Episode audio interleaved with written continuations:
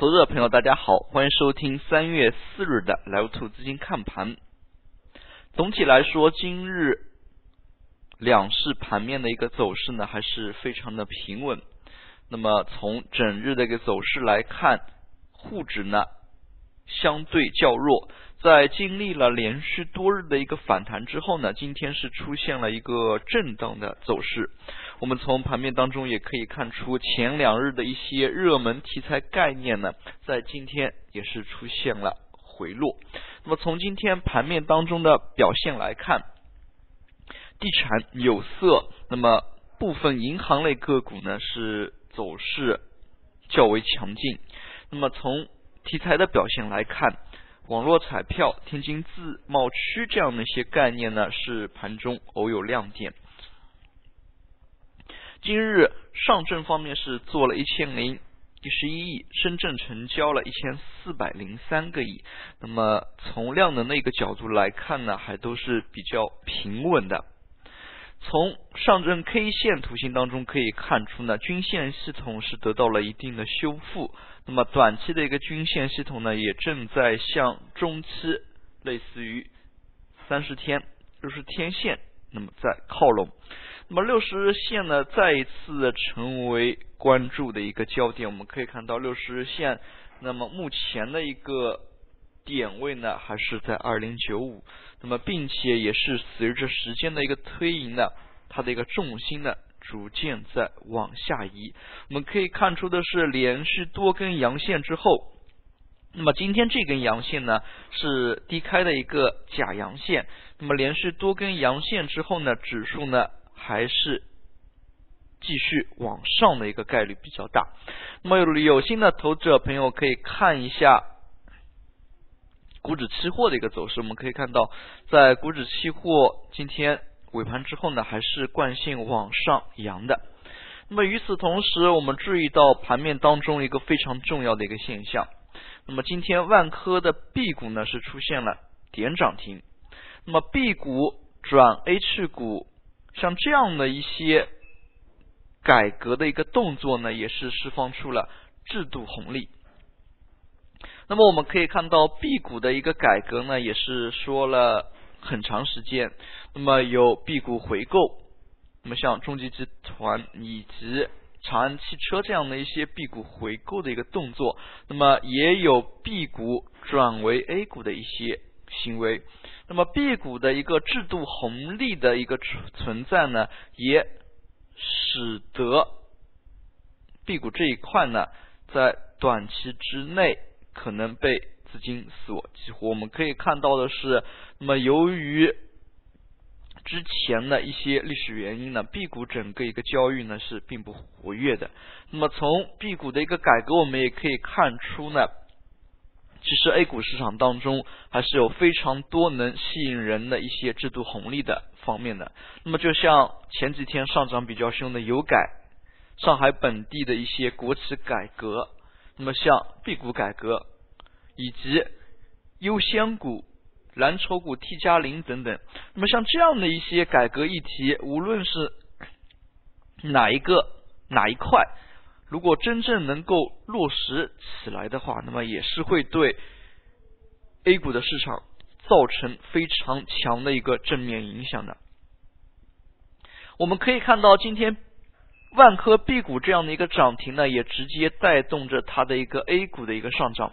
那么，万科 A 股的一个上涨，也直接带动着房地产板块的一个上扬。我们可以看到，地产板块也是出现了长期的一个下跌。那么，本轮的一个跌幅呢，可以说是自房地产调控政策。出台以来呢，那么它整个一个跌幅呢，累计的一个时间呢，可能已经是达到了两到三年这么长的一个周期。那么就像万科这样的一些个股，也是跌的只剩逼近净资产价值了。那么可以看出，像今天这样的一个反弹呢，更多的也是受益于制度红利的一个带动。可以看出，像。地产类板块这样的一些长期的一个下跌呢，和政策也是不无关系的。那么今天通过像 B 股盘活 A 股这样的一些热点事件呢，那么在盘中也是刺激到了地产股。那么尾盘阶段，地产股也是率先的开始反弹。我们可以看到，地产股这样的一个反弹呢，也是带动着指数的一个反弹。今天沪指尾盘阶段的一个跌幅呢，是明显出现了收窄。那么从个股的一些表现来看呢，非常重要的一个因素依然是围绕着改革释放红利。那么我们可以看到，在板块方面，今天题材概念股的一个退潮现象非常的明显。那么从题材概念股当中，我们也可以看出呢，这一部分的板块的退潮，并不是因为资金的一个退出，反而是资金呢显示出它的一个调仓换股的动作。那么之前类似于像新能源汽车。充电桩这样的一些题材概念呢，还是受到了资金的一个热捧。那么从盘面当中来看呢，那么市场还是对于两会的一些提案呢非常期待的。那么从历届的两会之后的市场表现来看，板块方面对于两会的一些热门提案的一个回应呢，还是非常强烈的。那么从这个角度出发，农林牧渔、大气治理，那么房地产调控的一些类似于像房产税，都是这一次两会可能出现的一些热点议题。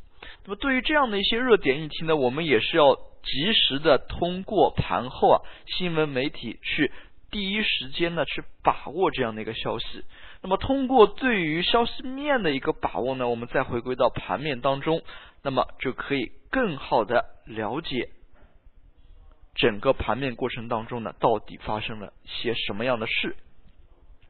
那么由此可见，在最近一段时间内的一个操作呢，我们的眼光。不光光要放在盘面当中，更重要的呢是要放在两会这个大的关系到我们国家未来一段时间内发展的这样的一些重要的事件上面。那么我们可以看到，像今天的一个表现呢，可以说是指数的一个走势非常出乎大家意料的。那么像地产有色的一个连袂上涨，之前呢权重类板块无非是银行。煤炭或者偶尔像汽车板块，像这样的一些拉动的带动指数的一个上扬。那么像今天，那么虽然地产有色的一个上涨呢是非常弱势的，但是我们也可以看到，像这样几个板块的一个上涨呢，在最近一段时间内是非常少见的，尤其是指数依然是处于调整的阶段，他们是有带头走强的一个迹象。那么像有色板块已经是连续三天反弹，那么今天呢，有色板块依然是上涨的。那么前几个交易日有色板块也是受益于黄金类个股的一个上涨呢有所带动。我们可以看到人民币贬值，那么黄金走强，可以看出呢，国际局势还是非常的动荡。那么，在外部有乌克兰这样的一些因素的影响，像乌克兰政局如果真的发生了局部战争的话，那么像黄金类个股呢，肯定是非常受益的。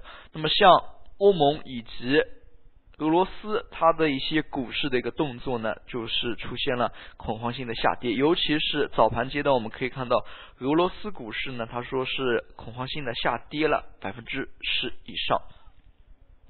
那么，对于像周边市场，一方面我们焦聚于国内的一些政治体制改革、经济方面的一些改革；另外一方面，我们也要焦聚国际局势。那么，和国际局势密切相关的油价、黄金价格，那么就是我们可以着重进行关注的。那么，是否是像这样的一些板块当中有一定的机会可以把握呢？也是我们需要。去做功课的。最后，我们来看一下今天的涨幅榜。正如我们刚才所点评到的题材个股的一个退潮呢，那么更多的呢可能是针对于两会可能出现的一些新的热点题材，那么资金呢要做调仓换股的动作。我们今天可以看出，涨停的个股相较于前几个交易日是明显的减少。